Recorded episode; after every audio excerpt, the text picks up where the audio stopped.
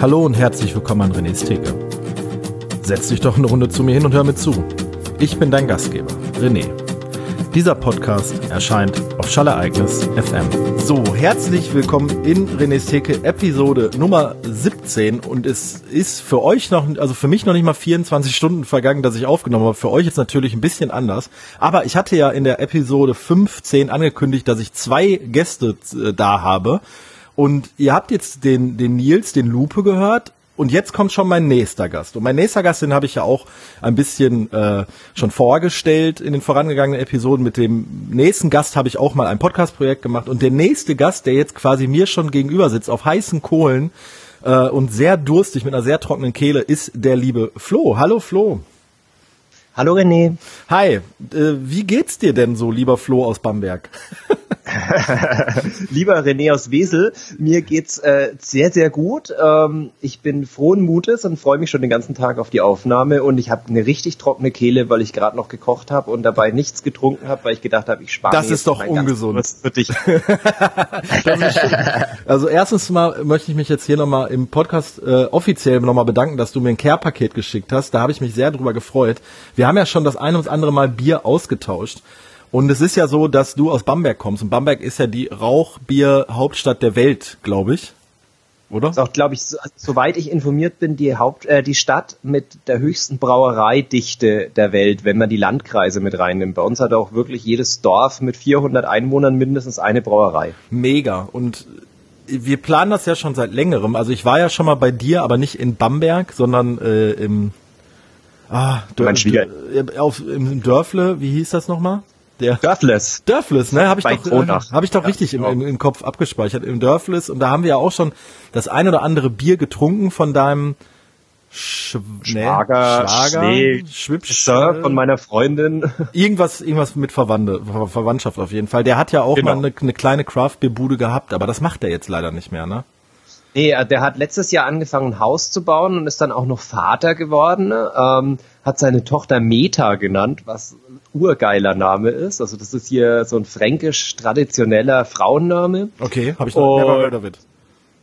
Also äh, M-E-T-A, also ist, ist, eine, ist eine abgewandelte Form von Margareta. Okay, ja, Margareta, ja, Margareta, aber Meta habe ich tatsächlich noch nicht gehört. Finde ich aber auch schick. Meta. Ist ein schicker Name, vier Buchstaben Name, sehr, sehr hip, würde ich sagen. Und er ist ja auch so ein bisschen so ein Traditionshipster. Ja. Ähm, aber äh, du, damit wir jetzt auch langsam mal ans Bier trinken kommen. ja, bitte. Äh, und wir wollen ja nicht über deine Familienverhältnisse reden. Nein, du hast, du hast mir ein Bier wärmstens hier ans Herz gelegt, äh, was ich mir jetzt auch extra aufgespart habe, was ich natürlich in meiner Gier nicht getrunken habe sondern das werden wir jetzt zusammen trinken. Und ähm, ich würde ja. mich A zum einen freuen, wenn wir das gleich zusammen öffnen und einschenken und wenn du mir dafür dann vielleicht noch mal ein bisschen darüber erzählen könntest, warum du das ausgewählt hast, ob du die, die Jungs kennst, die das brauen. Aber äh, lange Rede, kurzer Sinn, lass uns das Bier jetzt noch mal bitte aufmachen und einschenken, Flo. Unbedingt. So, ich mach mal. Meins war ein bisschen leiser. Ah. Liebe das ja von der Akustik jetzt schon, ne? oh, das riecht aber schon. Das so ein bisschen satt. Das riecht mhm. saufruchtig. Das ist es auch. Also, ähm, äh, ich erzähle mal, wie ich darauf gestoßen bin. Äh, letztes Jahr im, nee, dieses Jahr im Januar waren wir bei Freunden auf einem Spieleabend, wo wir sowas noch machen konnte. Und ähm, der Freund von mir ist ein Jugendfreund von mir, wir kennen uns seit 20 Jahren. Und der hat einfach gesagt, er hat jetzt mal so eine Auswahl an Bier gekauft, weil er wusste, dass ich äh, so besondere Biere mag.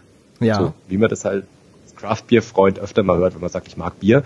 Und da war unter anderem das Hyper Hyper IPA von Bro Bier aus Reckendorf dabei, also die Reckendorfer Brauerei ähm, kannte ich so und die haben ein relativ beliebtes und äh, süffiges Bier, machen die hier eigentlich aus der Region. Ähm, und die fangen jetzt seit neuestem an, so ein bisschen Craft-Bier zu machen, weil auch die Jungen die Brauerei übernommen haben. Ja, da ähm, sind auch die beiden Jungs, die auf dem Etikett drauf sind, ne? Ja, klar. okay, warte mal eben. Äh, so, jetzt aber. Ich habe mein Glas zur Hand und jetzt lass uns erstmal ja? bitte einen Schluck trinken. Mein Gott, Prost, Flo. Cheers. Oh, finde diesen ersten Schluck von dem Bier so geil. Mhm. Also, es ist jetzt, es ist jetzt auch so ein, so ein, was hat denn das für Nachgeschmack? Das ist so richtig honigmäßig irgendwie. Ich finde Grapefruit so ein ja. bisschen. Also den Nachgeschmack von Grapefruit, mhm. nicht den Geschmack von Grapefruit, sondern das, was es in deinem Mund hinterlässt. Ich liebe ja auch Pomelo als, als Sommerobst. Ähm, ist natürlich. Pomelo. Ja, kennst du das nicht? Doch, kenne ich natürlich, aber ich finde, der Name klingt so ein bisschen obszön. klingt eher, klingt eher wie, klingt eher wie, wie, er könnte auch auf Niederländisch Bumsen heißen oder so, keine Ahnung. Ja. ich habe ich hab ja auf Gästeliste Geisterbahn gelernt, dass auf Niederländisch äh, Lel Pimmel heißt. Äh, okay, never heard, also kein, also weiß ich jetzt wirklich nicht. Wir wohnen ja wirklich sehr nah und so ein paar Brocken Niederländisch spricht man ja auch. Weißt du, weißt du, was eine sehr beliebte, ähm, eine sehr, ein sehr beliebtes Schimpfwort auf Niederländisch ist? Wenn du mal, ich glaub, du hast es mir schon mal gesagt. Äh, Klotsack. Klotsack, ja, ich erinnere mich. Wir haben es schon mal drüber. Ich, ich glaube tatsächlich, dass das äh, Hodensack ist, also so umgangssprachlich. Und da sagen die immer, du Klotsack. Und mein, mein Lieblings, mein Lieblingsstraßenschild in den Niederlanden ist Led Up Drempels. Das sind diese ähm, Geschwindigkeits hü, hü, hü, wie nennt man das denn? Geschwindigkeitsdinger, die heißen halt, Schweller. Ja, genau. Ja, oder ja, keine Ahnung. Und die heißen auf Niederländisch Drempel. Also ich sage auch auf, auf Deutschen, auf Deutsch sage ich auch, pass auf, wenn ich, wenn ich mit jemandem im Auto fahre, da ist ein Drempel.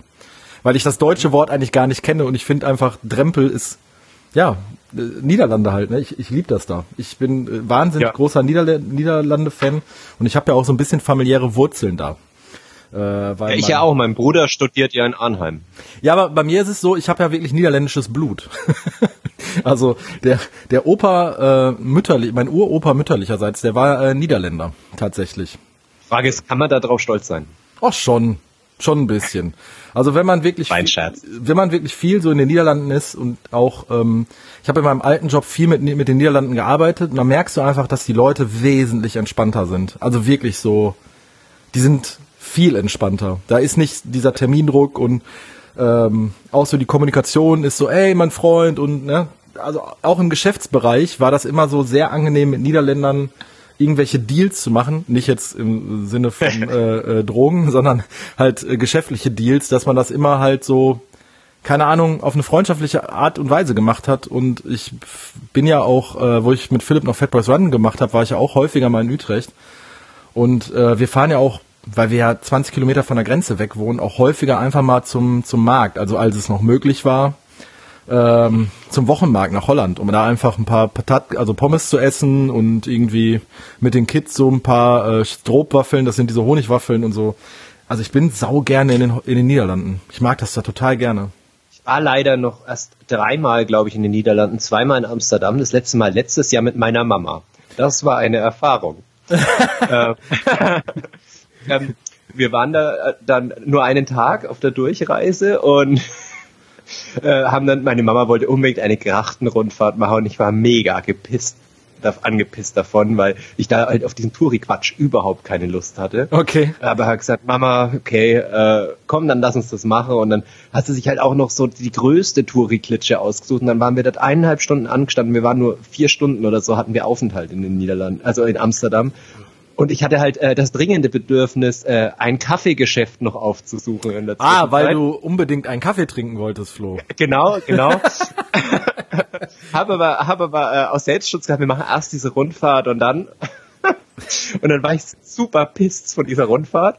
Und dann habe ich, äh, wie wir endlich fertig waren, so zweieinhalb Stunden. Das heißt, wir hatten noch, ich glaube, eine Stunde, bis wir wieder am Terminal sein mussten. Ne? Und ähm, dann gucke ich in meinen Geldbeutel und stell fest, dass ich kein, keinen Cent Geld einstecken Oh nein, hatte. oh nein. Und äh, ich will sicherlich nicht mit meiner Mastercard in einem Kaffeeladen bezahlen. Also musste ich meine Mama 20 Euro anpumpen. Oh Gott, oh Gott, das, die, die Story ja. wird immer besser, ey. Ja, und dann, dann habe ich mir halt dafür 15 Euro ähm, einen fertigen Kaffee zum Mitnehmen gekauft. Ah, ja, ja, ähm, die, die kenne ich, und, die kenne ich. Und weil ich ja von Kaffee trinken immer so viel Durst bekommen, habe ich mir dann noch zwei Dosen Cola gekauft und einen Schokoriegel und habe mich dann, hab dann meine Mami zum Terminal geschickt, habe gesagt, wir treffen uns da und sie, kommst du dann auch noch hin? Ja, ich finde den Weg auf jeden Fall. Im Notfall habe ich Google Maps. und habe mich dann an, an die Prinzessinnengracht gesetzt und habe mir die Touris angeguckt, habe dann ähm, meinen fertigen Kaffee genossen und dann äh, mit von meinem Durst, den ich vom Kaffee hatte, und natürlich den Schokoriegel verdrückt und bin dann mit allerbester Laune am Terminal aufgeschlagen und es war richtig, richtig gut nach dem Stress und dem Genervtsein von den Touris vorher. also Amsterdam ist schon sehr, sehr, sehr, sehr schön, aber ähm, also ich habe jetzt schon viele Großstädte in den Niederlanden gesehen, also hier in der Nähe ist auch äh, Nimwegen und Venlo. Ähm, in Südholland ist Maastricht, da war ich auch mal. Ähm, aber ich finde wirklich, und da hat Philipp, also ne, mich zu Fatbros Run Zeiten wirklich auch ein bisschen von überzeugt, einer der schönsten Städte in Holland ist Utrecht, weil Utrecht ist nach Amsterdam die zweitgrößte Studentenstadt, ist halt nicht so groß wie Amsterdam, hat halt auch eine Gracht, die mitten durchgeht und hat, äh, da, du kennst doch natürlich Hello Kitty, ne? Und der mhm. Ursprung von Hello Kitty ist ja das Neintje. Das ist äh, okay. die holländische Adaption davon und die kommt aus aus Utrecht und da sind halt überall so an den Häusern so kleine Neintjes, also so Hello Kitty Figuren und dann gibt's auch Neintje-Plein, das ist halt so der Neintje-Platz und äh, mhm. ist echt süß so und das ist schnuckelig und hat auch so eine so eine so eine ganz lebende ähm, Kunstszene und äh, äh, halt auch nicht so touristisch wie Amsterdam. Also das ist wirklich eine, eine super Empfehlung von mir. Und für mich ist es halt gleich weit zu fahren. Also wenn ich jetzt nach Amsterdam, okay, sind zwei Stunden, nach Utrecht sind anderthalb. Ähm, sollte man auf jeden Fall mal machen. Also Holland ist immer eine Reise wert. Ich, ja, ich, total schön. Ich will ja seit äh, einem Dreivierteljahr meinen Bruder in Arnhem besuchen, aber irgendwie macht mir da so ein Arschlochvirus immer ja. einen Strich durch die Rechnung. Gerade wenn ich sage, oh, jetzt im Herbst, da, da könnte ich jetzt mal vorbeischauen. Hm, nein.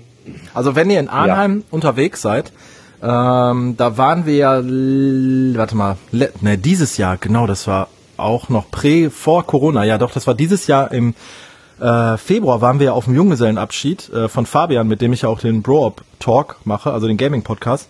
Und da waren wir im Tap-Häus. Da gibt's 100 unterschiedliche Biere vom Zapfahren.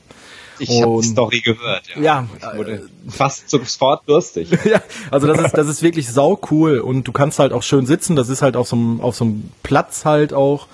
Äh, kannst dir dann irgendwie dein Bier holen oder halt drin bleiben. Ist halt so ein altes Gemäuer für dich wahrscheinlich auch architektonisch. Du bist ja Architekt ähm, durchaus spannend mal so. Die ganze Stadt ist halt auch sehr im Wandel. Die haben so einen ganz neuen Bahnhof und so verschiedene, ich sag mal, von Ethnien geprägte Viertel, dass die auch so ein asiatisches Viertel haben, wo dann so viel Vietnamesen und äh, Malaien und so vom Essen her sind, Thailänder, das ist, also das hat man ja auch in Holland halt, äh, dadurch, dass sie viel in Südostasien zu Kolonialzeiten unterwegs waren, dass du halt da einfach nochmal eine viel geilere Essenskultur in Sachen asiatisches Essen hast.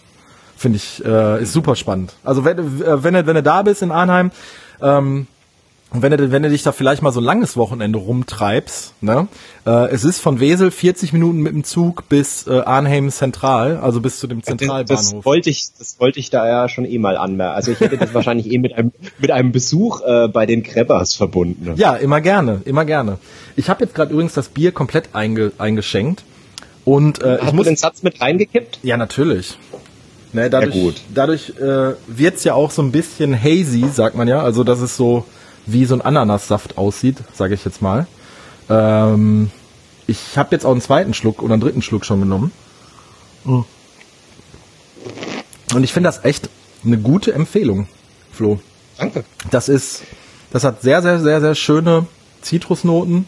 Also gerade diese Grapefruit, was du gerade auch nochmal angesprochen hast, dass wenn man sich so ein bisschen drauf eingeschossen hat, dann schmeckt man das wirklich super raus. Ähm, ist jetzt nicht, also das kann man jetzt vielleicht auch mal einem naja, normalen Biertrinker kann man es eher nicht vorsetzen.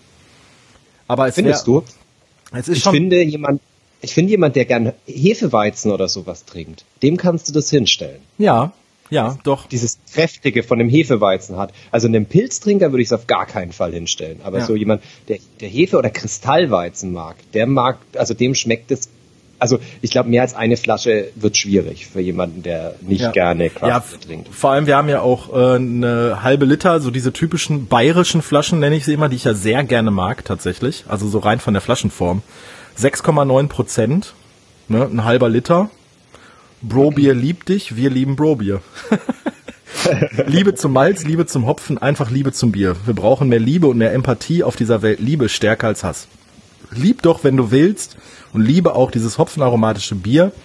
das wir mit Liebe für dich gebraut haben. Das ist doch ein schöner. Das rundet das doch ab, oder? Finde ich auch total. Also äh, ich trinke es aus einem Willi-Becher.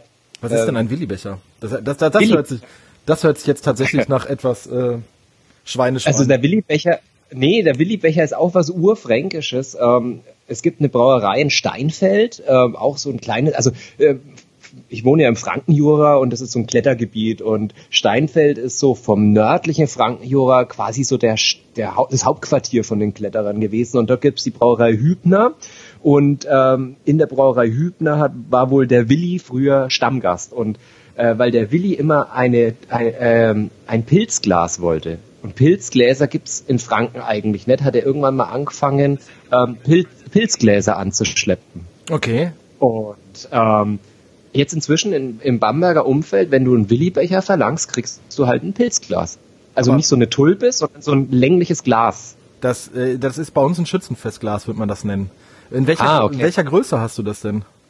05. 05. Ja, okay, das aber ich habe das vom Bayreuther habe ich auch zwei so Gläser, weil der Bayreuther so mein Lieblingshelles ist und da habe Ja. ich mir mal so diese Gläser und die hatten wir auch, als wir ähm, bei dir Bier getrunken haben, als wir das Fassbier getrunken haben in, in Ja, die Frankenstoff, die Frankenstoffgläser, die es da gab damals, sind auch Willi-Becher. Ja. Also das ist so, das ist so, es heißt halt hier Willi-Becher. Und wenn du bei uns in der Kneipe sagst, ich hätte gern, ich hätte gern ein Bier vom Fass, aber bitte aus dem Willi-Becher.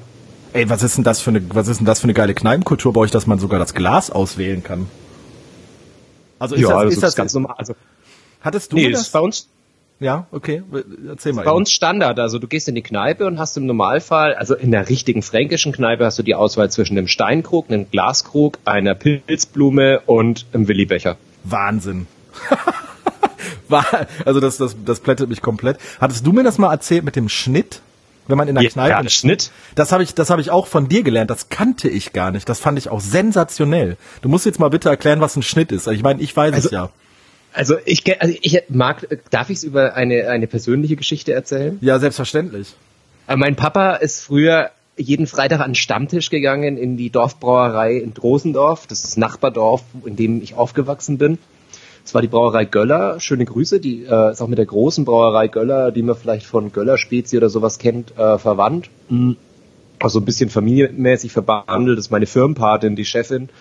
Und mein Papa ist jeden Freitag ähm, dort in die Kneipe gegangen und meine Mama hat ihn dann halt irgendwann gegen 10 oder so abgeholt, wenn die Kinder im Bett waren. Das war so der Standard und hat sich dann immer noch dazu gesetzt für einen Schnitt. Und der Schnitt ist, wenn der Wirt das Glas an den Zapfhahn hält und einmal den Hebel nach unten drückt und wieder loslässt. Also es spritzt dann einmal ins Glas, es füllt das Glas so zu einem Drittel und der Rest ist voll Schaum.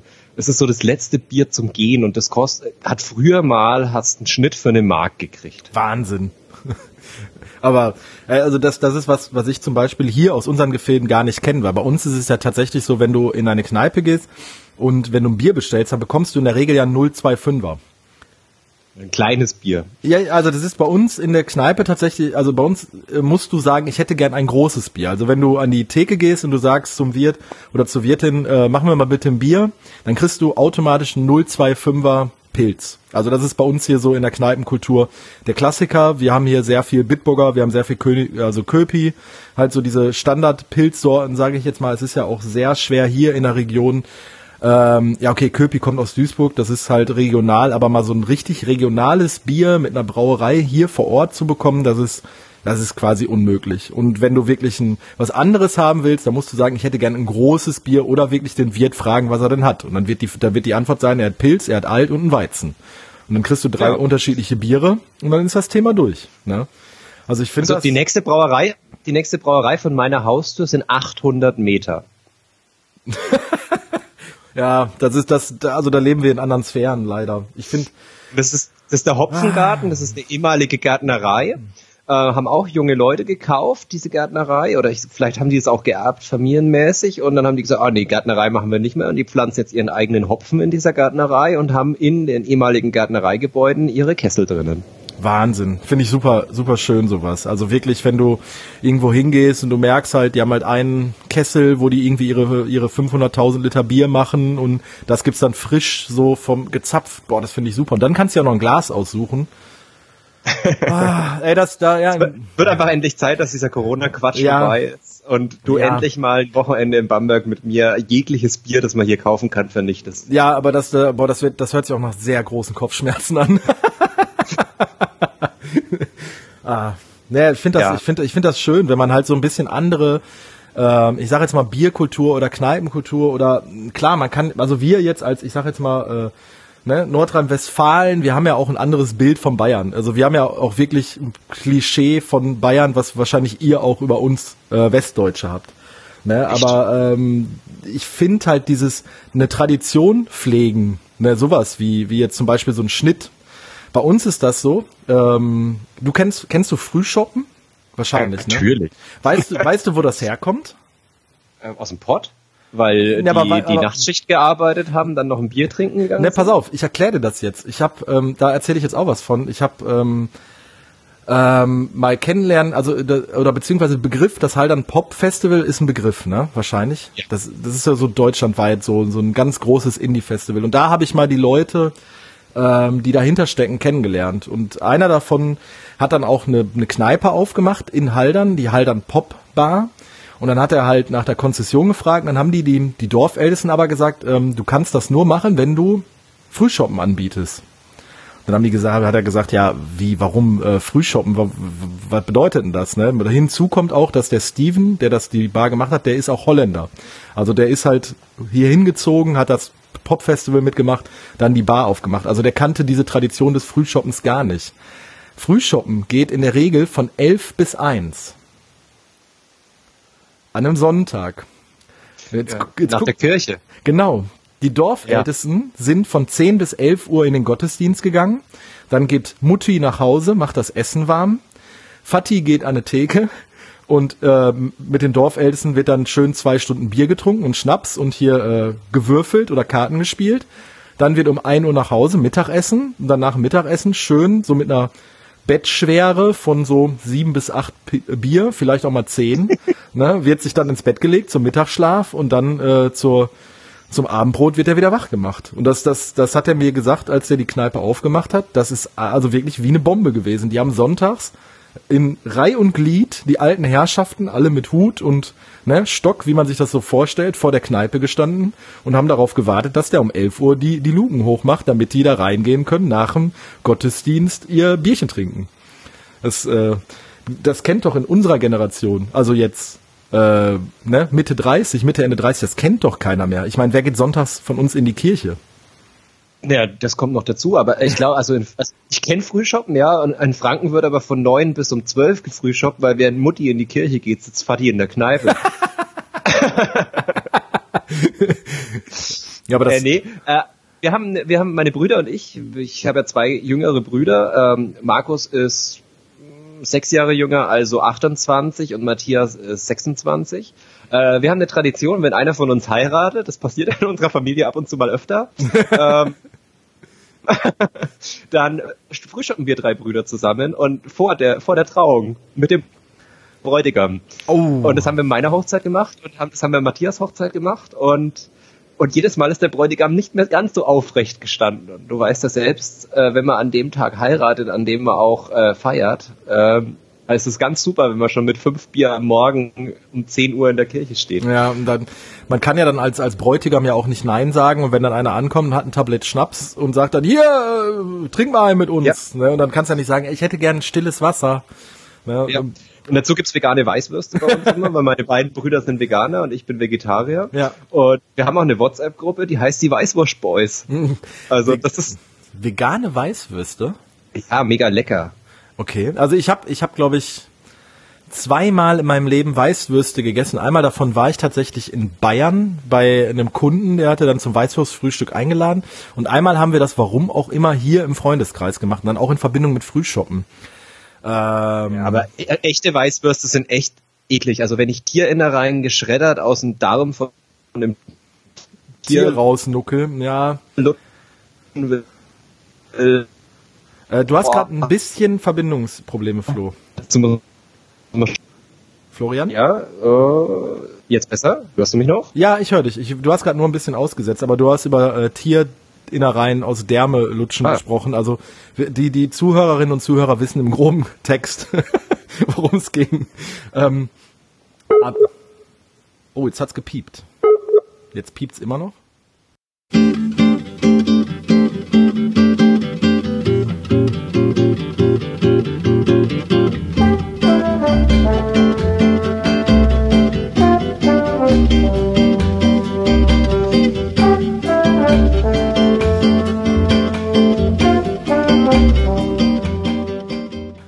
Was die Zuhörerinnen und Zuhörer jetzt nicht geschnitten haben, wir hatten kleine technische Probleme an René's Theke. Das ist jetzt auch äh, neu, aber wir haben sie geregelt. Flo, wir waren bei Weißwürsten stehen geblieben. Ja, äh, wir haben über meine Weißwürste und meine Brüder gesprochen. Ich glaube, äh, wir können auch wollen wir noch mal kurz über die Reckendorfer Brauerei reden und äh, über die Bro äh, Bro Bier Jungs? Ja, lieben gerne, lieben gerne. Also äh, ich nehme noch mal einen Schluck, ne? Ja, ich schenke gerade nach, weil ich habe nicht gleich alles eingeschenkt. Oh, ich schäume, oh Gott. ähm, aber jetzt habe ich auch so ein bisschen ähm, transluzentes Bier. Ähm, so, ähm, ja, Reckendorfer Brauerei ist eigentlich so eine Bamberger, also Bamberger Umland. Reckendorf ist so, boah, äh, zwölf Kilometer von Bamberg weg und die haben auch einen super leckeren äh, Bierkeller. Also bei uns heißt es ja Biergarten Bierkeller ähm, weil traditionell die Biergarten auf den Kellern sind, in denen das Bier aufbewahrt wird. Und deswegen geht man bei uns nicht in den Biergarten, sondern auf den Keller. Ja, das hat es mir auch schon mal gesagt, das finde ich auch witzig. Ja, und der Reckendorfer Keller, äh, da gibt's nur veganes Essen. Okay. Also die sind durch und durch coole Leute dort eigentlich und die kommen halt vom Dorf und eigentlich assoziiere ich ja halt selbst als eigenes Dorfkind so im Dorf nur CSU-Wähler und extrem konservative Leute und da ist gerade so ein Wandel. Es ziehen hier auch in der Gegend ganz, ganz viele Leute aus der Stadt raus aufs Dorf und hippe junge Leute, junge Familien mit Kindern, also so wie du und ich halt. Äh, ja. Und ähm, und ich glaube so ein bisschen, das ist auch so der Kundenstamm von den Bro Beer Jungs. Ähm, ich hatte mit denen, nachdem ich dir das Care-Paket geschickt habe und du was auf Instagram gepostet hast, mit denen auch über Instagram so ein bisschen Kontakt, super nette Leute, die haben sich mega darüber gefreut. Und das Naipa Lover, das wir heute trinken, ist auch fast ausverkauft. Also wer jetzt äh, nach unserem Gespräch auf den Geschmack kommen ist, äh, die Biothek müsste es haben, wenn ich ja. das richtig info.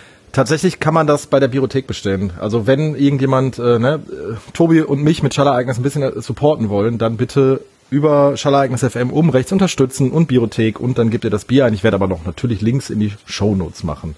Ähm, ich finde ich finde das ja immer mega sympathisch, wenn man so ein bisschen so die Leute dahinter kennenlernt, so ein bisschen so ein Bild davon hat. Und ich mag ja bei denen hier halt auch so, dass sie so mit diesem traditionell bayerischen spielen, also hier der mit dem, das, das Totenkopf, also der, das, das Skelett hier mit dem traditionell bayerischen Hut und so mit Lederhose und so einen fetten Krug in der Hand. Ne?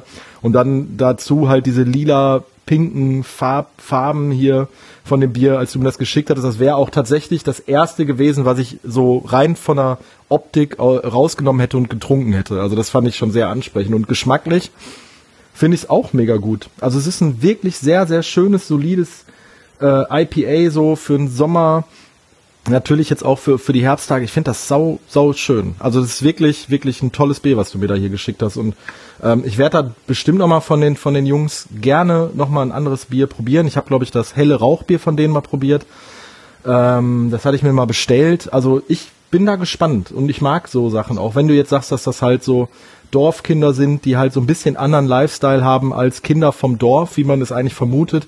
Das finde ich halt immer sympathisch, ne? Weil ich glaube, ich glaube ganz ehrlich, dass die, also bei uns ist das ja so, wenn du aus einer Brauerfamilie kommst, dann lernst du nicht in dem Betrieb, in dem du aufgewachsen bist, okay. sondern du gehst dann in den anderen Braubetrieb und machst dort deine Gesellenprüfung oder deine Gesellenausbildung und auch deine Meisterprüfung woanders ähm, weil ja diese Rezepturen von diesen traditionellen Brauereien sind ja auch streng geheim und du hast ja, wir können, wenn du hier bist, wir können von einem Dorf ins nächste fahren, von einer Brauerei in die nächste und wir werden in jedem Dorf ein anderes Bier trinken.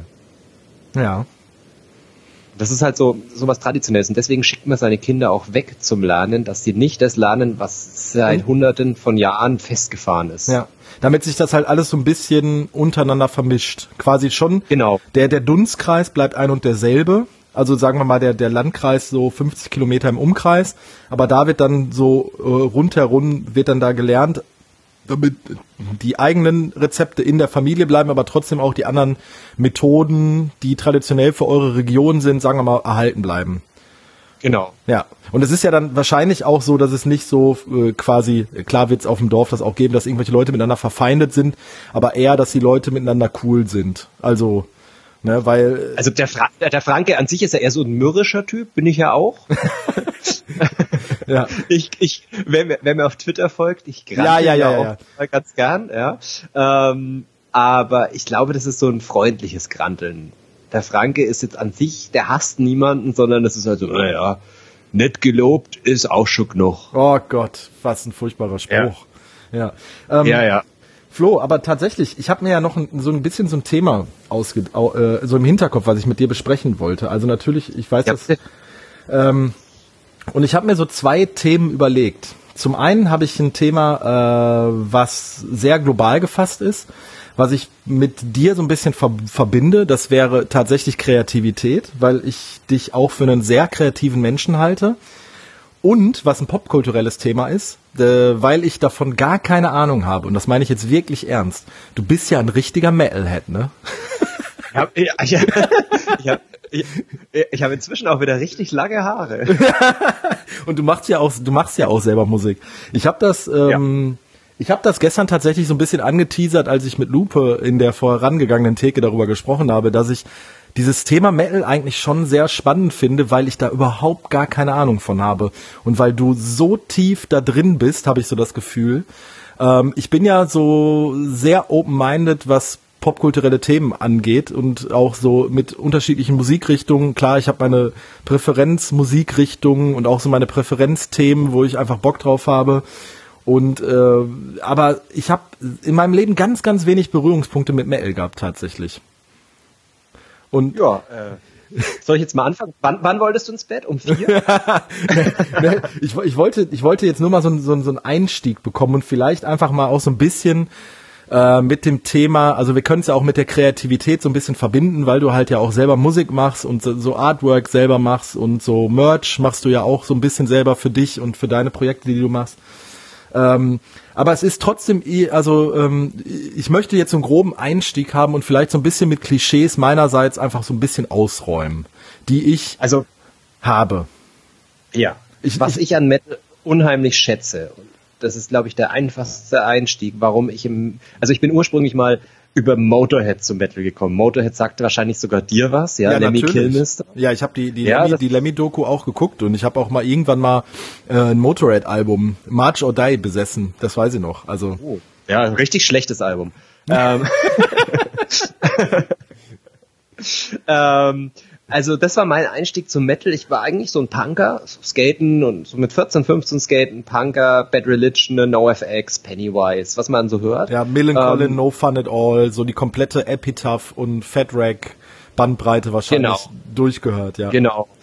Und ähm, so bin ich auf Motorhead gekommen, weil Motorhead ist ja so die, die, die der, der Angelpunkt oder die, die Schnitt, der Schnittpunkt zwischen Metal und Punk. So, jeder Punker mag Motorhead und jeder Mettler mag Motorhead. Okay. Ähm, und so bin ich dazu eigentlich gekommen und ähm, habe angefangen Motorhead zu hören und dann war mein Kart relativ schnell. Also Motorhead ist, wenn du das erste Mal darauf stößt, super hart, super schnell und das ist so das, was du dir als als Jugendlicher unter Metal vorstellst. Inzwischen bin ich natürlich in Bereiche vorgedrungen, wo ich weiß, okay, Extrem-Metal geht noch in eine ganz andere Richtung. Okay. Und die habe ich mich auch relativ schnell hinbewegt. Also ähm, nach Motorhead habe ich Cannibal Corpse entdeckt. Das ist so. Ja, ja, Cannibal Corpse kenne ich tatsächlich auch. Kennt also, man auch, ja, ja, Das ist halt so Splatter-Movie, Horrorfilm, Death Metal, ja. Ähm, ich habe auch mit 18, 19 habe ich auch in einer Death Metal Band gesungen. Also das ist das, was ich wirklich gut kann, Death Metal singen. Ähm, und meine Lieblings-Death Metal Band ist nach wie vor Both Thrower. Ähm, das ist eine Oldschool Death Metal Band aus Großbritannien, äh, aus der Arbeiterklasse, ähm, aus dem Underground. Und das ist das, was ich an der Metal-Szene so lieb, dieser Underground.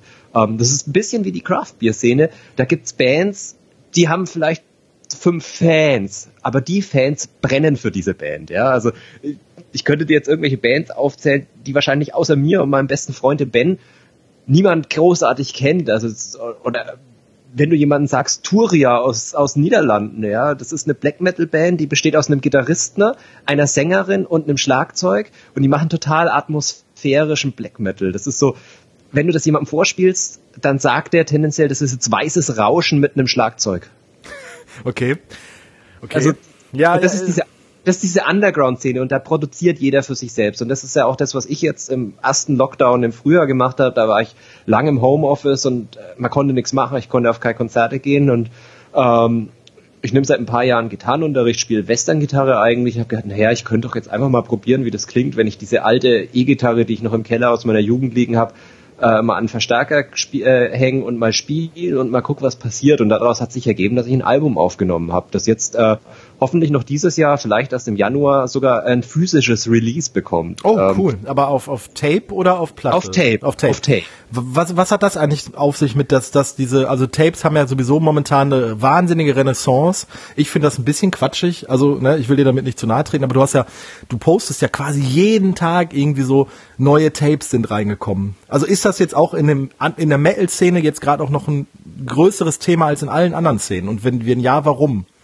Also das Thema Tapes war in der Metal-Szene nie weg. Die Metal-Szene ist entstanden aus einem weltweiten Netzwerk aus Tape-Tradern. Also jetzt so ähm, zum Beispiel Mayhem wird dir sicherlich auch was sagen. Es war so ja. eine der ersten zweite Welle Black Metal, äh, norwegische Black Metal ist das, Band. Ist das nicht diese Band? Da wurde auch ein Doku, also so ein Film drüber gedreht, weil die einer von denen hat sich umgebracht. Dann Lords den, of Chaos. Ja, genau. Dann haben die den fotografiert und das war dann das Albumcover von denen irgendwie so sehr. Äh, genau und haben sich aus den Splittern seines Schädels, haben sie sich Amulette gebastelt und sowas. Also ja, ja, sehr ja, morbide, die ganze, das ganze Thema, also wer da empfindlich ist. Aber Lords of Chaos, ein großartiger Film, ähm, auch für jemanden, der sich für Metal überhaupt nicht interessiert. Das ist so, das ist so ein Blick ganz, ganz tief ins Klo, das randvoll gefüllt ist mit Kotze.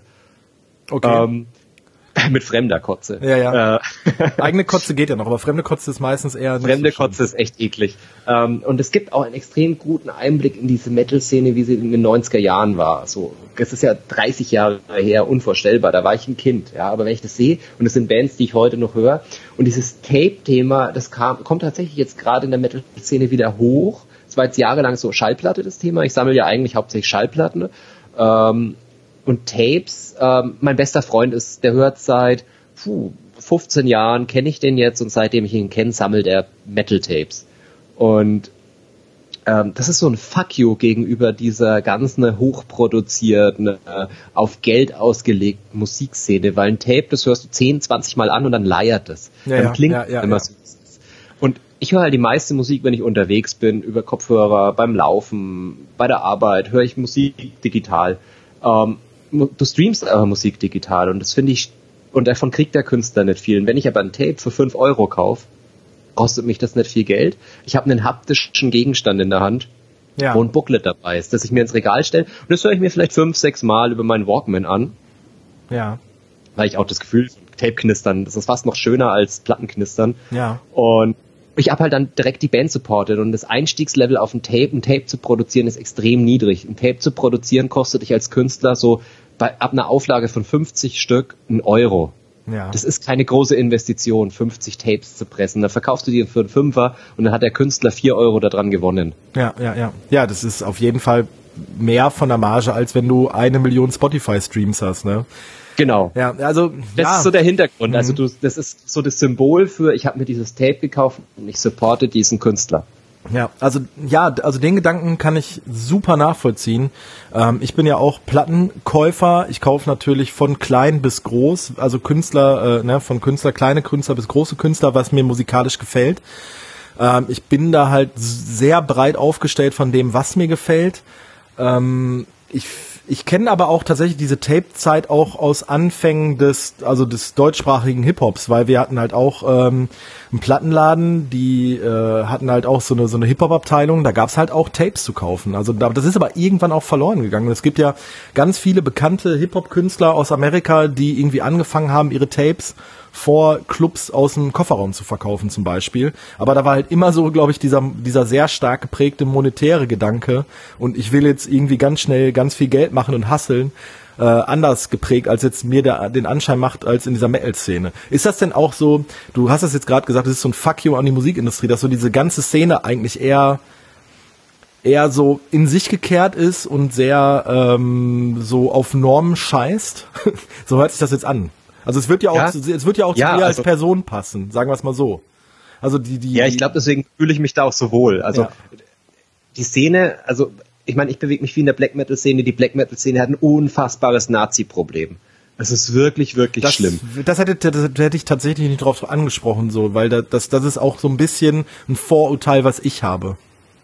Ja, und das Vorurteil ist leider halt richtig. Ähm, wobei es inzwischen da auch ganz krasse Gegenströmungen gibt. Also es gibt zum Beispiel, also The Black Metal, ähm, der, die berühmteste Black Metal Band in dem Bereich ist wahrscheinlich Bursum, ähm, Vak Vicanes, der inzwischen in ähm, äh, Franz, äh, in, Frank in Frankreich lebt und dort irgendwie so ein, so ein äh, ländliches Mittelalterleben lebt und auf Twitter irgendwelche seltsamen ähm, Sprüche von wegen hier die weiße Rasse und die Muslime, also ekliges Zeug, ja. ja. Aber ist wahrscheinlich einer der, die, der Black Metal Künstler, der die Szene für immer geprägt hat. So, der ist Teil der Szene und ist halt irgendwann wahnsinnig geworden. Okay. Ähm, aber dann gibt's auch wirklich bekennende Neonazis. Ich mag einfach keine Bands nennen. Ähm, das ist so ein bisschen äh, inzwischen der Konsens, man spricht darüber, aber man nennt die Bands nicht mehr, weil in dem Moment, wo du sie nennst, gibst, gibst du ihnen Reichweite. Ja, klar, klar. Genau, also es gibt, es gibt aus Thüringen eine Black Metal Band, die sehr berühmt ist und da, siehst du in der Stadt Leute rumlaufen, die das Shirt von dieser Band anhaben und du erkennst es und du weißt ganz genau, du bist ein scheiß Fascho und du unterstützt eine Fa scheiß Fascho-Band, aber das weiß halt kein Bulle, wenn du ihn drauf ansprichst. Die sind auch verboten, aber da kommt halt niemand drauf. Das ist halt Underground. Das kennt niemand. Und deswegen ist es auch so attraktiv und natürlich versucht Black Metal und Metal im Allgemeinen Extreme darzustellen. Da gibt's immer, oder da gibt's häufig um Mord, um um das, das Böseste des Bösen, Satanismus etc. Das wird da thematisiert, aber das ist ein Spiel, ja. Ähm, und es gibt halt Leute, die nehmen dieses Spiel ernst. Ja, ja klar, das ist ja, das ist ja auch bei meiner präferierten Musikrichtung, bei, bei der Rapmusik ist es ja auch wieder, sehe ich ja sehr starke Parallelen. Also ist zum Beispiel im Rap ist es ja so, es gibt sehr viele misogyne und äh, menschenfeindliche Rapper, aber die Musikszene ist halt nicht äh, misogyn oder menschenfeindlich, sondern ganz im Gegenteil. So die Geschichte ist ja eine ganz andere und und ähm, ja, also ich finde das sehr spannend, dass ich jetzt hier gerade so Parallelen erkenne, obwohl diese diese Musikrichtungen halt eigentlich komplett nebeneinander laufen. es gibt ja auch viele Künstler im Rap, die halt ein Klischee, also eine Rolle spielen und damit spielen und in ihren Songtexten, egal ob jetzt äh, englischsprachig oder deutschsprachig, halt eine Rolle verkörpern, aber es wird halt von, von den Leuten halt komplett anders aufgefasst. Und so ist halt meine Auffassung zum Beispiel vom, vom Metal, um jetzt darauf zurückzukommen, dass ich sehe halt immer so die Leute und für mich nehmen die das halt immer ernst. Also jemand, der, ähm, äh, vielleicht ist das auch diese, diese Außenbetrachtung, jemand, der Metal hört, der, der der muss, der muss sich halt so ein bisschen damit identifizieren, das halt auch ernst nehmen, was da irgendwie in den Texten oder in dem ganzen, in dem ganzen Standing, so diese ganze Außendarstellung irgendwie propagiert wird. Und das da, da habe ich halt sehr schwer, also sehr große Schwierigkeiten, das zu verstehen. Es gibt halt so Bands wie, sagen wir mal, Iron Maiden oder so. Ne? Klar, dass die, dass die irgendwie mit allem spielen, was sie machen und sich so komplett auch so Kunstfiguren geschaffen haben. Ne? Nicht umsonst, der Bruce Dickinson ist, glaube ich, auch Pilot und reist um die Welt. Dass der jetzt nicht irgendwie 666 Number of the Beast äh, bekennender Satanist ist oder irgendwelche Ritualmorde im Keller durchführt, das dürfte jedem klar sein. Aber es ist, es ist sehr schwer, da, das darunter zu unterscheiden. Das, also das ist tatsächlich schwer und ich glaube, dass das für jemanden Außenstehenden total gruselig wirkt. Und ich glaube, das war für als Jugendlicher für mich das, was unheimlich anziehend wirkte. Also du fühlst dich ja als Jugendlicher und ich war ein Outlaw. Also ich war, ich hatte keine Freunde in meiner Jugend. Ja. Und dann habe ich im in diesem Musik habe ich Leute kennengelernt, die so ticken wie ich oder die mich so genommen haben, wie ich bin. Und das ist das, was ich an dieser Szene so schätze. Die wirkt nach außen wirklich so hart und elitär und männlich. Die ist, die ist ja tatsächlich ähm, toxisch männlich. Ist sie. Also auch auf einem Metal-Konzert siehst du zu 80 Prozent Männer und zu 20 Prozent Frauen und diese 20 Prozent Frauen sind zu 90 Prozent die Freundinnen von irgendwelchen hm. Typen, die da sind. Ja, das sind da ja klar, das sind die wenigsten, die da alleine hingehen, um zu sagen, ich gebe mir jetzt mal zwei Stunden Metal aber habe ich aber inzwischen schon so viele Frauen kennengelernt und gerade in dieser Underground-Szene ist das Verhältnis komplett anders. In ja, okay. Underground-Szene hast du teilweise, du hast ganz viele weibliche Musikerinnen, ähm, die sich dann hinter diesem Corpse Paint, hinter der Lederjacke, hinter Schminke verstecken, weil in der Black Metal, gerade in der Black Metal Szene ist es State of the Art, sich als Künstler auf der Bühne zu schminken. Ja. Okay. Das ist so völlig entrückt. Also ähm, es ist aus dem Raster fallen. Es ist ein kontrollierter Kontrollverlust. Ja klar, weil und das ist das, was es so reizvoll macht. Weil im Endeffekt werden wahrscheinlich die Sängerinnen und Sänger oder äh, Instrumentalisten äh, von diesen Black Metal Bands, die am Samstag sich in Schminke schmeißen, mit Kunstblut rumhantieren und über äh, Ritualmorde singen, die werden halt montags ihren normalen Standardjob auch in der Bank haben oder in der Verwaltung oder auf dem Bau. So. Ja, ja. so wie ich halt auch. Ja. So. Ähm, und dann, dann gibt's Bands, die thematisieren halt die Liebe zur Natur und das ist so, also das ist sowas, was so ganz typisch auch für gerade für die Musik ist, die ich mache und die ich höre, ist so diese Natur, Berge, die Rauheit der Natur, hm. die Erbarmungslosigkeit der Natur, die da viel thematisiert wird. In vielen Songtexten und Liedern geht's einfach darum, wie es ist, eine Nacht im Wald zu schlafen. Das ist was, was ich mit meinem besten Freund exzessiv gemacht habe diesen Sommer ja, ähm, äh, habe ich auch bei dir beobachtet auf Social Media, fand ich auch mega spannend. Äh, du musst mir gleich so, noch mal sagen, was was sagen zu deinem Künstlernamen gleich. Also wenn du äh, Ja, gerne. Ja.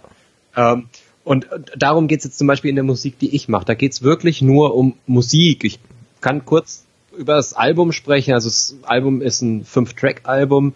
Ähm, das ist einmal, also entstanden ist dieses Album. Ich war mit meinem besten Freund wandern. Wir haben im Frankenjura auf einem Felsen gepennt, oben auf einem Felsen, Bäume, superschöne sternklare Nacht mit Vollmond und waren mega stoned. Ähm, und haben Musik gehört. Und dann war ein Track, in dem so Naturgeräusche verarbeitet waren, quasi als Beat. Und ja. aus diesen Naturgeräuschen hat sich dann ein Beat entwickelt und dann kamen Gitarren dazu, kam Schlagzeug dazu und dann kam so ein verzweifelter Schrei, der wie so ein Eulenschrei ist, aber der Sänger war und so und dann und dann sag ich da und hab guten Film geschoben, ähm, natürlich vom Kaffee trinken. Ja, natürlich. Und, du hast ja aus, aus Amsterdam jede Menge Kaffee mitgebracht. Wer kennt, wer macht das Nee, würde ich ja nie machen. ähm, und, äh, und dann lag ich da, da dachte mir so, eigentlich könnte ich das auch mal probieren. Und äh, dann sind wir am nächsten Tag zurückgewandert, das ist so 14 Kilometer von Bamberg weg. 20 Kilometer sind wir gewandert, hin und 15 zurück, so um den Dreh. Und dann sind wir an dem da war eine Baumkrone ein Bienenschwarm und du hast den Summeln gehört. Und dann habe ich mein Handy aus der Hosentasche geholt und ich bin ja so ein bisschen affin zum Aufnehmen mit dem Handy. Ich meine, ja. wir haben da draußen ganze Podcast gemacht. ich wollte gerade sagen. und dann habe ich diesen Bienenschwarm aufgenommen und äh, der Song und der, dieser Bienenschwarm ist zu einem Song geworden. Ich habe den dann in mein Audacity geschmissen und dann habe ich meine E-Gitarre an Verstärker gestellt und habe da mein Podcast-Mikro davor gestellt und habe mit meinem Podcast-Mikro Gitarrenriffs aufgenommen. Und dann habe ich an dem Drumcomputer Drums dazu programmiert, habe die dann meinem Bruder nach Holland geschickt, der in Holland, der Schlagzeug spielt. Und der hat mir in Holland dann das, was ich programmiert habe, an echten Drums aufgenommen, dann habe ich noch Keyboard drüber gespielt, Vocals aufgenommen. Und dann ähm, habe ich das einem Kumpel, der in Berlin ein Ambient-Projekt macht, äh, zugeschickt. Und der hat es gemastert und noch ein paar Keys dazu. Und es ist Waldbienenkönigin, das ist der erste Song auf dem Album. Ähm, und der geht halt so ein bisschen darum, wie es also wie ich mir vorstelle, wie sich eine Bienenkönigin fühlt. Das, macht, okay. das klingt jetzt super abgefahren. Ja, wie fühlt sich eine Bienenkönigin? Ja, die lebt nur, um Kinder zu zeugen und dieser ganze Stamm, der um sie rum lebt, versorgt sie. Und die Bienenkönigin in dem Song entscheidet sich halt dann, das Nest zu verlassen und zu sterben. Okay. Das ist der Inhalt des Songs. So, ja. da, das sind halt die Gedanken, die du dir machst. Also angefangen hat's mit der Musik und dann habe ich mir überlegt, was drückt diese Musik für mich aus? Und so ist das ganze Album entstanden. Ja. Ja, ich habe da tatsächlich mal reingehört, das ist ja mal auf äh, den Bandcamp-Link geshared und für mich, also was, was, was du gerade gesagt hast, ist halt so dieses weiße Rauschen. Ne, das hast du, du hast ja mhm. auch, du hast ja auch vorher ein Musikprojekt gehabt, wo wir mal äh, im Schnaufwechsel drüber gesprochen haben. Ich habe leider den Namen vergessen. Das war Humanity Mourns. Ja, genau, genau. Da ähm, hatte Plüsch. Plüsch, glaube ich. Plüsch. War doch Plüsch, also Humanity Humanity Mons war meine Death Metal Band, ja, wie ich ja. so 18, 19 war und Plüsch war dieses Cyber Grind Projekt. Genau, genau, dieses Grindcore Projekt und da habe ich mich halt versucht irgendwie so reinzuhören, da habe ich mir wirklich so da, also es war für mich halt Krach, weißes Rauschen und Krach. ja. Also das war das war so meine Kurzzusammenfassung davon von von der Musik und auch jetzt deine jetzige Musik ist also für mich als als nicht jemand, der sich der sich überhaupt nicht mit dieser Musik auskennt, da waren viel viel mehr Melodien und auch äh, klare Strukturen zu erkennen, aber trotzdem war es sehr viel. Ich kann, nachdem du, was du mir gerade gesagt hast, also dass so dieses Naturempfinden ähm, wie fühlt es sich halt an, irgendwo alleine in einem, in einem, in einem Gebirge zu wandern, so, da kann ich das durchaus nachvollziehen, jetzt, also mehr nachvollziehen, als dass ich es ohne diese Hintergrundinformationen hätte tun können. Also das finde ich jetzt gerade sehr spannend. Darum geht ja der letzte Song auf dem Album, der heißt 2000 Meter Fels. Ja. Ich habe ja so ein bisschen eine Affinität zum Watzmann. Ähm, äh, nachdem ich mich von meiner Ex-Frau getrennt habe, das ist jetzt schon so lange her, dass ich da auch öffentlich drüber reden kann, ähm, bin ich damals ins, nach Berchtesgaden gefahren und habe den Watzmann bestiegen. Und das war ja für mich so ein Erwachensmoment. Und im ja. Prinzip geht der Song darüber, über diese Emotionen, die ich damals empfunden habe, dieses sich frei mache und dann auf den zweithöchsten deutschen Berg zu steigen, der, in dem jedes Jahr Menschen sterben. Also auch, das ist ein tödlicher Berg und ich würde niemandem, keinem alpinen Laien empfehlen, so wie ich es damals noch war, dorthin zu gehen und dort bergzusteigen. Und eigentlich geht der Song darüber, über dieses befreien von der Last und in die Berge gehen und dieses Gefühl, im Hochgebirge zu sein.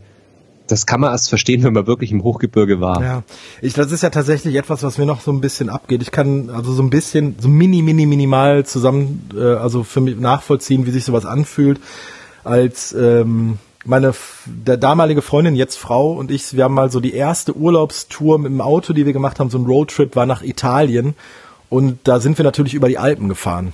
Und dann haben wir irgendwo äh, auf dem Rastplatz auf den Alpen Pause gemacht. Und das war für mich so, ich bin aus dem Auto ausgestiegen, habe so wirklich so diese Berge mir angeguckt und war so, fuck.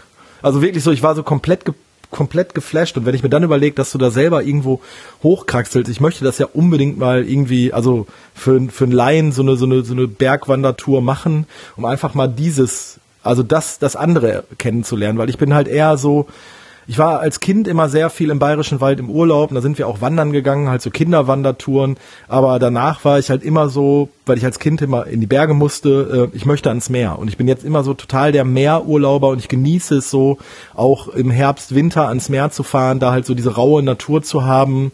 Und wenn mir so die Gischt ins, ins Gesicht äh, äh bläst und ich so diesen, diese, diesen Salzgeschmack auf den Lippen hab und da halt auch so mit mir und der Natur bin. Ne? Und das ist ja, ja also die, die Empfindung ist, glaube ich, eine ähnliche, aber trotzdem noch mal ganz anders. Also und bei mir ist es eben so, die Adria ist für mich näher als die Nord- und die Ostsee. Ja. Und um an die Adria zu kommen, muss ich durch halt die Berge. Berge. Ja, ja, klar, klar. Das ist für mich ja. immer an dem, ans Meer zu fahren, heißt für mich gleichzeitig auch auf dem Rückweg gibt's einen Bergtrip. Mhm.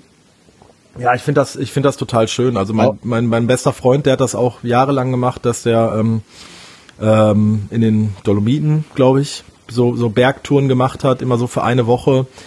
Und da, wenn er mir auch Fotos gezeigt hat, da habe ich dann schon echt so eine Sehnsucht verspürt, die ich halt also nicht nachvollziehen kann, weil ich das noch nie in meinem Leben gemacht habe. Aber ich habe da. Das, das Krasse, was ich in den Bergen feststelle, ich war jetzt dieses Jahr auch wieder wandern, äh, dieses Jahr das erste Mal wirklich komplett alleine, mehrere Tage. Und es war der krasseste und schmerzhafteste Selbstfindungstrip, den ich hatte. Weil du hast kein Handynetz, du hast äh, auch irgendwann kein Akku mehr. Und dann kommst du an den Punkt, wo du dir nicht mehr entfliehen kannst. Und das ist nochmal viel krasser, als einen langen Lauf zu machen, weil du weißt, du bist jetzt mehrere Tage komplett remote. Und ich habe da auch eine Nacht bivakiert in so einer, in der Wetterschutzhütte. Und da war ich komplett alleine und ich kam da um 16 Uhr an und dann habe ich angefangen, ja, meine Klamotten mal zu trocknen und dann ein bisschen Schnee von dem Schneefeld zu holen und das mit dem Wasserkocher zu schmelzen, dass ich Trinkwasser habe und mir was zu essen zu kochen, dann so gegen 20 Uhr, war ich mit allem, was zu erledigen war, fertig. Und dann sitzt du da und kannst du diese Bergpano dieses Bergpanorama anschauen und bist mit dir komplett alleine und um dich herum ist keine Menschenseele und du bist völlig allein. Ja. Und diese Einsamkeit, die finden wir in der Zivilisation nimmer. Nee, definitiv nicht. Def definitiv nicht. Ich wohne im Ballungsgebiet. Also selbst wenn ich sage, ich gehe in die Natur und ich bin für mich alleine, keine drei Minuten später begegne ich irgendwelchen Leuten. Na? Und äh, ja, ah, es ist, es ist halt wirklich so, ich kann diese Sehnsucht nach Einsamkeit und Stille komplett nachvollziehen. Also ja. das, ne, das ist ja bei mir, warum fahre ich auf die kleinste Nordseeinsel, wo sonst keiner Urlaub machen will? Ähm, und warum haben wir diesen Sommer so das abgelegenste Ferienhaus genommen, wo wir wirklich äh, für eine Insel, die von einer Seite bis zur anderen sechs Kilometer ist, hatten wir drei oder vier Kilometer bis zum Supermarkt zu laufen. Wir mussten halt einmal über die komplette Insel, weil wir einfach gesagt haben, wir wollen jetzt in Zeiten von Corona so die komplette Stille und keine Menschen um uns herum und einfach nur wir wollen sein und äh, morgens aufstehen und auf die Dünen gucken und ja, es ist, es ist eine Sehnsucht, die, glaube ich, die, die unsere Generation irgendwo jetzt inne sich hat, die wir alle so gut wie es geht irgendwie für, uns auch finden und bewältigen müssen. Also man muss ja auch, man muss ja sicher dazu auch ähm, auch committen, einfach zu sagen, ich will jetzt kein Handyempfang haben, ich will jetzt ähm, keine Menschen. Ich muss jetzt, ich muss für vier Tage Essen in meinem Rucksack mitnehmen. Und das muss erstmal heißen, du musst dich damit beschäftigen, was du in vier Tagen isst. Ja, klar. Und klar. das, und es war für mich, ich meine, ich bin ja Risikopatient. Äh, wer über meine Gesundheitsgeschichte viel hören will, der kann die Fat Boys Run Episode mit mir hören, die wir beide mal aufgenommen haben. So haben wir uns immer kennengelernt. Ja. Ähm, ich bin Risikopatient und es waren die einzigen scheiß vier Tage, wo ich nicht über meine Krankheit und nicht über Corona nachdenken musste, weil ich ganz allein auf dem Berg war. Ja. Ja, das ist. Und es war einfach so wertvoll, Ja. mal vier Tage nicht drüber nachzudenken, dass der Mensch neben mir mich jetzt anstecken könnte. Ja. Ja, das ist richtig, richtig, richtig befreiend und Freiheit dann, glaube ich, ne? Ich war auch nackig auf dem Berg. Ich habe nichts anderes erwartet. wie, wie, ich dann, wie ich dann an dieser Biwakschachtel war, das erste, was ich gemacht habe, ist, mich nackig auszuziehen, um, um mich zu waschen, in dieses Schneefeld reinzuspringen und mich dann in der Sonne zu trocknen. Das war, das ist Freiheit. Ja. Und ich brauche dies einmal im Jahr, muss ich ausbrechen. Ich mache das jetzt seit drei Jahren. Letztes Jahr war ich mit einem guten Freund von mir äh, auch in derselben Gegend wandern und dieses Jahr habe ich einfach irgendwann zu meiner Freundin auch gesagt, du pass auf, ich habe zwei Wochen Urlaub, wir sind nur eine Woche davon äh, in Italien im Urlaub. Ich werde die zweite Woche wandern gehen. Alleine, weil ich das gerade total brauche, mal weg von allem zu kommen und zu mich zu finden. Und ich habe dann immer schreckliches Heimweh. Ich saß auf dieser, auf die, in dieser Biwakschachtel nachts und es war irgendwie 10 Uhr abends. Ich dachte mir nur so, ich wäre jetzt so gern zu Hause auf meiner Couch, bei meinen zwei nervigen Katzen, bei meiner pubertierenden Stieftochter und bei meiner Freundin. Ich hatte Ja, so ja, ja. Sehnsucht nach zu Hause. Und dann komme ich von solchen Wanderungen wieder und kann das noch viel, viel mehr schätzen, was ich da tue. Ja. Ah. Wir sollten das unbedingt zusammen mal machen. nackt sein, ja. nackt, nackt ins Schneefeld Ja. springen. Ja, also ich, ja, ja, ich, ich, ich be, bequatsche meine Frau das schon seit längerem. Also sie ist auch mit ihren Eltern früher häufiger wandern gewesen, dass wir was machen, aber dann, dann wären halt die Kids dabei. Also dass man wirklich mal so langes Wochenende einfach mal so, also gerade für, für dieses Jahr auch bei mir persönlich wäre einfach mal so ein, so ein, so ein Cut wirklich äh, sehr hilfreich. Also jetzt gerade spitzt sich ja nochmal zum Ende des Jahres alles zu und jetzt gucken wir alle irgendwie nach Amerika und die Zahlen steigen und ne, ist hier irgendwie meine Mutter hat irgendwie nächste, nächste Woche auch Geburtstag, mein Vater hatte vor zwei Wochen Geburtstag, ne, dann, dann kommt ja auch alle so, so emotional nochmal hoch, plus dass es jetzt auf Weihnachten zugeht und äh, Weihnachten das erste Mal dann komplett ohne meine Eltern, das wird dann auch nochmal äh, heftig und ich nutze jetzt einfach so sehr viel die Freiräume, die ich für mich persönlich habe, um einfach so runterzufahren und ich verabrede mich, also ist ja momentan sowieso nicht möglich, aber äh, ich habe jetzt auch dieses Jahr wirklich sehr viel einfach so andere Leute äh, gemieden, ähm, zwei, drei ausgewählte Treffen irgendwie mit guten Freunden gemacht und dann habe ich auch wirklich gesagt, so boah, jetzt reicht's aber auch. Ich muss irgendwie abschalten und äh, Abstand haben und ja, das war mal so zum, zu meinem Mindset jetzt gerade. Spannend. Und jetzt darüber sind wir auf Metal-Musik gekommen, Flo. Aber geht's in meiner Musik. Ja. Aber jetzt, Darum geht's, um Ja. Abstand zu nehmen, ja. Ja, es aus ist, dieser Gesellschaft auszubrechen. Ja, also ich finde das halt, ich finde das halt super spannend halt auch nochmal, weil es halt eine komplett andere Perspektive ist zu dem, was ich halt gerne an Musik höre. Ne? Also, ähm, dass sich da Leute bewusst gegen etwas entscheiden und nicht äh, mitten im Rampenlicht stehen wollen. Ne? Weißt du, wie ich das meine? Ja.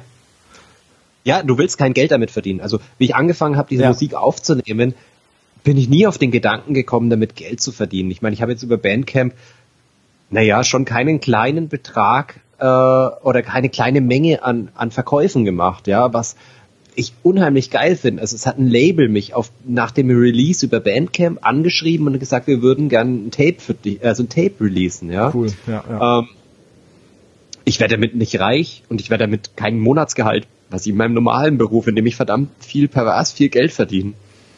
Ähm, also ich bin sehr privilegiert, was Geld angeht. Ja. Und immer pleite. Ja. Ähm, das finde ich mega sympathisch. Und ähm, ich habe die Musik nicht gemacht, um, um Geld zu verdienen, sondern ich habe die Musik gemacht, weil die in mir drin steckt und weil ich seit 20 Jahren in meinem Kopf Musik habe, die ich gern machen würde und nie die Fähigkeiten hatte, sie ähm, zu machen. Ja. Und dadurch, dass ich jetzt die letzten zwei Jahre konsequent Gitarrenunterricht genommen habe und mich konsequent mit Recording und MIDI-Recording und Sampling und Mastering auseinandergesetzt habe, kann ich endlich das, dieses Bild, das in meinem Kopf ist, auf die Leinwand bringen. Und es klingt genauso, wie ich will, dass es klingt. Ja, das ist eigentlich, und wenn du dann noch, noch mal eine Entwicklung darin hast, ich meine, das ist ja alles ein Prozess, ne? Wenn du jetzt da ja. dran bleibst und dann noch halt ein bisschen, also für die, für den DIY-Faktor das noch so weit professionalisierst, Ne, warum, warum nicht? Warum sollst du nicht irgendwie mal am Ende des Jahres sagen, ich finanziere mir da zwei geile Wochen Urlaub von so, wo ich genau das machen möchte, was ich kann? Und das ist ja eigentlich so das Schönste, wenn man sich irgendwie kreativ betätigt, dass man dafür irgendwie natürlich Anerkennung bekommt, aber auch irgendwo einen Ausgleich. Ne? Ja, ich bin ja da auch ein Nerd. Also ja. ich habe mal kürzlich hochgerechnet, was ich für dieses Jahr an Musikequipment gekauft habe. Und ich habe jetzt ungefähr so 40 Prozent von dem Equipment, das ich mir gekauft habe. Also das ist das Focusrite, das ist ein Mikro, das ist ein Kabel, das ist Gitarrenkabel, Effektpedale, ein MIDI-Sampler. Ähm, dann habe ich so 40 Prozent von dem, was ich ausgegeben habe, jetzt mit meiner Musik wieder eingespielt. Ja. Ja, aber es ist ja auch einfach ein Hobby, ey. Und wenn du dir überlegst, was man auch, ne, du läufst ja auch, was man da auch an Geld ausgeben kann für Startgebühren und Equipment, Uhren etc. pp. Und Dieses Jahr null Euro. Ja, ich, ich, ich, ich habe ich hab dieses Jahr tatsächlich an zwei virtuellen Läufen teilgenommen, weil ich die einfach unterstützenswert fand. Und ich wäre jetzt beim Basu gestartet, also beim Baldenersteig Ultra, äh, in der kleinen Distanz muss ich jetzt dazu sagen. Und da bezahlst du fünf Euro Startgebühr, was halt irgendwie, ähm, ja, ne, weißt du selber, dass das geht für die Leute drauf, die das organisieren, damit die da ein paar äh, Verpflegungsstationen haben können. Auflegegeschäft mit fünf Euro. Ja, natürlich. Aber ich habe ja trotzdem, äh, ich bin, ich habe mich ja vom Laufen auch so weit so runter minimiert. Ich habe jetzt auch meine letzten Laufschuhe, die ich noch hatte, alle weggegeben, weil ich jetzt wirklich nur noch auf Sandalen laufe und naja, ich bin da jetzt auch vom Mindset ganz anders, als ich vor fünf Jahren noch war. Also ich bin da überhaupt nicht mehr so in dem Thema drin, mit was es an neuen Material gibt und äh, ich auch nicht. Gar, also gar nicht, gar nicht wirklich. Ich, ich das interessiert mich auch gar nicht mehr. Ich, ich liebe das Hobby einfach so, auch wenn ich es ganz wenig momentan nur noch ausübe und ähm, wirklich viel mehr Zeit drin investieren würde, aber weil, weil da halt auch wieder dieser Eskapismus ist, dieses in die Natur gehen, rausgehen, gerade mit Sandalen nochmal, wenn es irgendwie draußen matschig ist und geregnet ist und du läufst durch den Wald und merkst halt wirklich, dass du irgendwie den, den Matsch vom Wald an den Füßen hast, ist ja noch was ganz anderes, aber ich bin da auch, ja, sehr weit weg von, von dem Mindset, wo ich vor, vor, vor ein paar Jahren war, muss ich ganz ehrlich sagen. Ja. Ja. Bin ich auch völlig. Also ich habe gar keinen Wettkampfgedanken mehr. Ja. Ähm, mir graut's jetzt davor, ich habe noch einen Startplatz von dieses Jahr, den ich mir nicht habe erstatten, lassen, erstatten lassen, sondern der auf nächstes Jahr verschoben ist. Das ist der äh, Ultra Trail Lama Winkel. Das ah. sind 55 Kilometer. Ja, Ähm, und ich freue mich einerseits darauf. Der wird relativ sicher, denke ich, stattfinden im Juni nächsten Jahres. Ähm, da kann man, glaube ich, anhand der Erfahrungen, die wir jetzt mit Corona von diesem Jahr haben, sagen, da kann man so Sportevents äh, starten lassen. Ähm, den werde ich noch machen und wahrscheinlich wird es für lange Zeit mein letzter Ultra sein. Ja. Ich laufe momentan so zwischen 10 und 20 Kilometer und ich habe jetzt äh, am Sonntag beschlossen, dass ich wieder streak, weil ja wieder ein Lockdown ist und ich habe ja. im ersten Lockdown habe ich ja 120 Tage gestreakt, vom ersten Tag bis dahin, ähm, wo die letzte Beschränkung irgendwie aufgehoben war in Bayern, habe ich gestreakt. Einfach ja, zu sagen, ja, weil ich kann sonst nichts machen, ich gehe jetzt jeden Tag laufen. Das hat mich auch durch die Zeit gebracht. Das hat mich total motiviert. Und jetzt seit drei Tagen streak ich wieder mal gucken, wie lange es dieses Mal wird. Ich hoffe wirklich, dass es keine 120 Tage werden, wobei es auch wieder geil wäre, 120 Tage zu streaken. Ja. Ähm, aber ich kann auch streaken ohne Lockdown. Also ja. Äh, für alle Nichtläufer, die jetzt nicht wissen, was streaken ist, Streakrunning heißt jeden Tag laufen, zumindest eine Meile. Genau. Und ich habe für mich das Limit gesetzt, zumindest fünf Kilometer am Tag zu laufen. Ja, ja das ist ja auch der, der Markoton-Turn. Entweder genau. 30 Minuten oder fünf Kilometer. Genau, ja. und ich werde das jetzt, äh, egal wie der Lockdown, ob er hoffentlich im äh, November vorbei ist, ich glaube ehrlich gesagt anhand nein, meiner nein, Intellektualität Nein. nicht dran. Nein. Äh, ich werde halt einfach den, den, den Streak jetzt in den Markoton übergehen lassen und so bis Ende des Jahres streaken und so komme ich auch auf meine knapp 2,7 äh, K Kilometer dieses Jahr, 2700 Kilometer dieses Jahr, was äh, genauso viel sind wie letztes Jahr, wo ich mich auf einen 100 Kilometer Lauf vorbereitet habe, obwohl ja. ich dieses Jahr, glaube ich, drei lange Läufe gelaufen bin. Und mein Mindset ist auch anderes. Inzwischen, so wie du auch sagst, ich will laufen gehen, ist mir völlig egal, wie schnell ich bin, ist mir völlig egal, wie weit ich bin. Ich will raus in die Natur, frische Luft und mich eine Stunde lang bewegen. Ja. Mehr will ich nicht. Ja, das manchmal manchmal reicht es auch einfach und da muss man sich auch nicht irgendwie mit Social Media irgendwie zu was einlassen und äh, ja, Ach komm, lass uns, lass uns gleich mal hier bitte einen Ausstieg finden. Wir nehmen du, schon, du, du, wolltest noch eine, du wolltest noch eine Erläuterung für meinen Band, also für meinen Genau, Künstler. für deinen Künstlernamen, für Undergroot, Under, Undergroot, ah, Undergroot. Undergraut? Undergraut. Äh, das ist Jiddisch. Ja. Ähm, äh, und bedeutet Unterholz. Ja. Ähm, warum habe ich einen jiddischen Namen ge gewählt? Ich habe ja vorhin schon erläutert, dass die Black Metal Szene ein Nazi-Problem hat und ein größeres Fuck you an Nazis, als sich einen jüdischen Namen, Namen zu geben. Ja, gibt es eigentlich Gibt's, nicht. glaube ich, ja. nicht. Ja. Genau, und das war so der Gedanke. Ich war auf der Suche nach einem Namen, beziehungsweise der Name ist eigentlich aus meinem, an dem anderen Projekt entstanden. Äh, Runarchy, das ist ja, ähm, der, äh, der Runarchy ist so mein bester Freund und ich unser Lauflabel jetzt in großen Gänsefüßchen so. Wir sind, wir gehen halt viel zusammen laufen und wir haben dasselbe Mindset, wir hören dieselbe Musik und wir lieben beide den Wald und darum geht's in Runnerchy und äh, wir haben eigentlich nur mal einen Instagram-Account gemacht, dann haben wir mal Shirts gemacht, dann haben wir mal einen Emal-Pin gemacht und Buttons ja, ja, und ja. Sticker gemacht. So. Ist halt so auch so ein Lo-Fi DIY-Thema, wo wir sagen, Läufer, die gern Metal hören oder diese Metal-Ästhetik mögen. Und da haben wir uns damals auch überlegt, wie nennen wir uns denn? Und der Ben meinte dann damals, er nennt sich Voidganger. Äh, das ist niederländisch für in den Wald gehen. Mhm. Und dann habe ich überlegt, was mache ich denn? Ah, Unterholz. Und dann habe ich mal geguckt, was heißt denn Unterholz auf Niederländisch? Das war eher unspektakulär. Äh, und dann bin ich auf Jiddisch gekommen und Underground fand ich dann ziemlich geil. Ja. Und äh, so, es geht mir halt auch. Ich gehe, ich laufe durchs Unterholz. So. Ja. So ist ja, der Bändnermensch dann. Finde ich, ich finde das, das finde ich auch spannend. Also ist jetzt natürlich jetzt nicht meine Ästhetik oder, äh, aber trotzdem finde ich das cool, was ihr macht, weil das ist einfach dieses, gerade, ne, haben wir jetzt schon zwei, drei Mal gesagt, dieser DIY-Gedanke und einfach so das machen, was man will, auch was ich ja anfänglich gesagt habe vor irgendwie einer Dreiviertelstunde, dass du ein kreativer Mensch bist und das, das sieht man ja auch an so äh, Projekten halt einfach, dass man sagt so, ich habe jetzt eine Idee, wir machen jetzt äh, Läufer für oder oder äh, Metaler, die laufen oder umgekehrt Läufer, die gern Metal hören und wir machen da jetzt irgendwie was, wir machen irgendwie so ein kleines äh, Ding, wir machen fünf, äh, oder keine Ahnung, 20 Shirts, wir machen ein paar Aufkleber, Pins, die Leute können das bei uns bestellen. Und einfach nur, weil wir das geil finden. Und wir geben keinen Fick darauf, so was andere Leute sagen, wir machen das einfach, worauf wir Bock haben. So, das, das hast du ja in deiner Musik, so das hast du in deinem Social Media äh, Getue, also äh, da gibst du ja dieses Mindset auch wieder, plus halt in Runner Key, äh, wo ich den, den Button, äh, Quatsch, den Aufkleber auch hier auf meinem äh, Plattenspieler äh, drauf habe, neben Laufen liebe Erdnussbutter und äh, Willpower. Das passt, glaube ich, ganz gut in eine Reihe. Ja, äh, ich lerne halt unheimlich gern neue Dinge.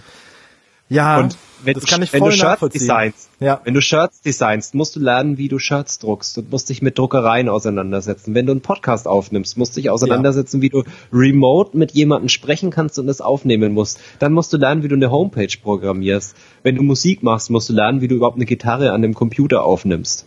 Ja, also bei, bei, mir ist es halt so dieser Fall, ich suche immer dieses kreative Outlet in meiner in, im Endeffekt in meinem Privatleben, weil mir das bei mir auf der Arbeit fehlt. Also ich hatte das in meinem vorherigen Job in Essen, hatte ich halt ein kreatives Outlet, also wo ich mich mit Produkten beschäftigt habe, die ich mit meiner Kreativität beeinflussen konnte, wo wir halt auch Kampagnen gemacht haben oder mit Redaktionen gesprochen haben, Texte geschrieben haben. Dann habe ich ja in Marxloh gearbeitet bei diesem wahnsinnig tollen Job, was einfach kreativ so pff, ne, das Tollste war, was ich je in meinem Leben gemacht habe.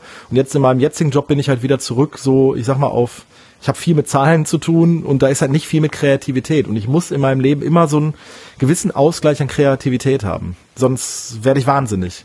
Also wenn ich mich nicht irgendwie ja. meine Spinnereien, die mir im Kopf irgendwie rumgehen, auslassen kann, ne, ähm, dann, dann, dann, dann, also dann, ich glaube, dann würde ich einfach wahnsinnig werden. Wirklich. Ich würde schlicht und ergreifend ja. wahnsinnig werden.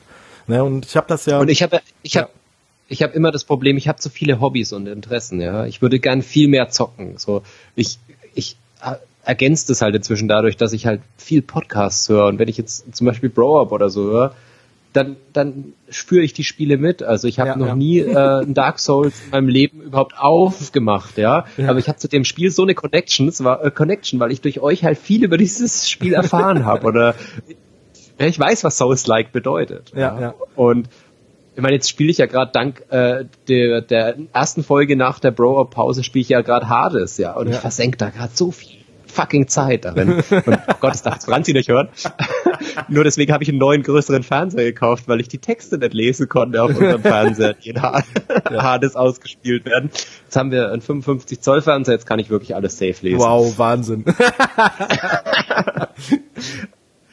Aber es sind halt, mir fehlt die Zeit, alle Dinge zu tun, die ich gern am tun Ende, würde. ja, am Ende Ja. des Tages ist das immer, immer dasselbe, dass man so Zeit, Zeit, Zeit, Zeit ist der kostbarste Faktor, den es einfach heutzutage gibt.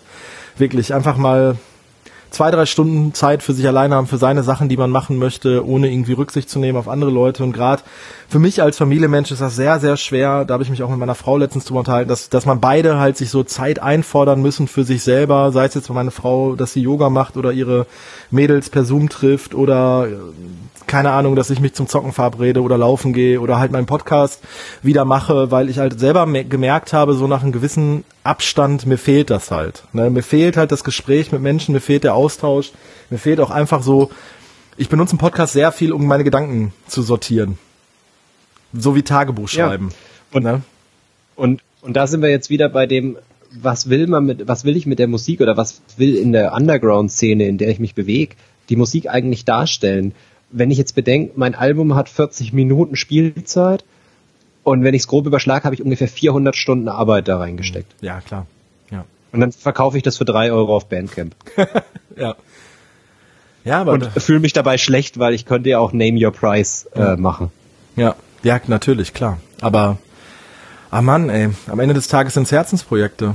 Ne? Und Genau, Wenn du dich damit, wenn du dich, wenn du dich damit wohlfühlst und wenn dein, wenn dein, wenn dein Seelenheil damit irgendwie befriedigt ist und dann ist es doch alles wert. Und wenn du tausend Stunden reingesteckt hättest, weißt du? Ich, ich bin auf dieses Album fast so stolz wie auf mein leibliches und auf mein Stiefkind. Ah. Die sind nur noch ein bisschen geiler als mein Album. Flo, schöner kann's eigentlich nicht werden, oder? nee. Nee. Dann würde ich jetzt einfach sagen, wir beenden diesen Podcast jetzt hiermit. Es hat mir, war mir eine sehr große Freude, mit dir mal wieder zu, zu, ausgiebig zu sprechen. Auch, äh, dass wir uns nicht jetzt auf ein Thema wie Laufen festlegen mussten, sondern dass wir einfach mal so ein bisschen aus der Hose sprechen konnten über, über Gott und die Welt. Und es hat mir sehr, sehr großen Spaß gemacht. Ich werde dich bestimmt das bestimmt noch mal einladen und äh, damit wir noch mal so ausschweifend sprechen können. Gerne wieder, die Theke ist sehr bequem. Ja. Danke dir vielmals. Mach's gut, bleib gesund und wir hören uns, ja? Ja, du auch, danke. Ciao, ciao. Ciao. Dieser Podcast erscheint auf Schallereignis FM.